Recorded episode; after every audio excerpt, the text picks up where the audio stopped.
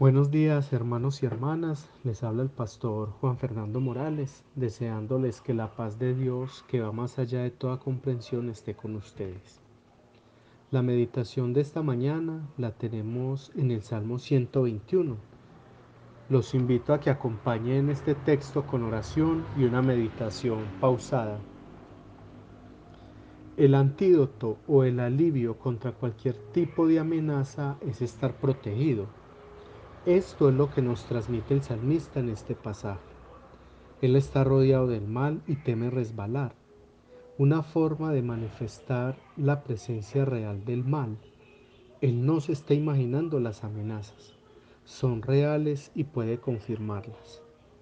Ahora, lo que nos genera mayor interés en el pasaje es una especie de movimiento de mirada que hace el salmista, es decir, en lo que centra su atención.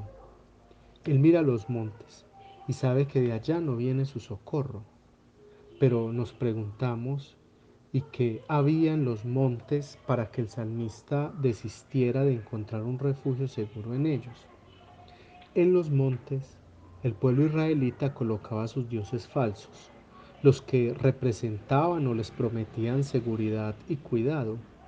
Los ponían en los montes como una manera de cuidar sus ciudades, su pensamiento era más o menos este. Si los dioses estaban en las alturas, en los montes, abajo en la ciudad, dormiremos tranquilos. Recordemos que muchas veces en el Antiguo Testamento se habla de la necesidad de quitar los lugares altos. Posiblemente se esté haciendo referencia a estos dioses. El salmista no encuentra en los dioses puestos en los montes la posibilidad de cuidarlo, de protegerlo, de darle la fuerza necesaria para descansar.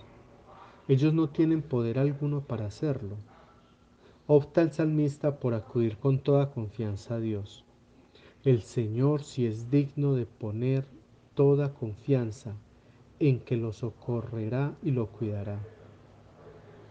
Entre muchas razones, porque es el Señor el que creó los cielos y la tierra, porque el Señor no duerme y siempre está alerta al cuidado. ¿Quién pues será más digno de confianza sino Dios?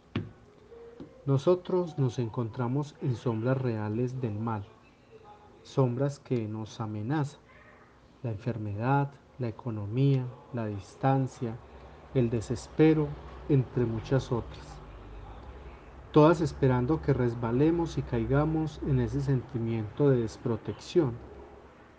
El Señor, por el contrario, nos anima a no perderlo de, vista, a no depositar la confianza en nadie que no sea Él. Seguro que si centramos nuestra mirada en el Señor, no habrá una fatiga que no podamos llevar, no habrá noches en las que no tengamos descanso. Nuestras vidas encuentran reposo en el Señor, puesto que Él nos creó, nos salva, nos sostiene y nos cuida. El Señor los bendiga.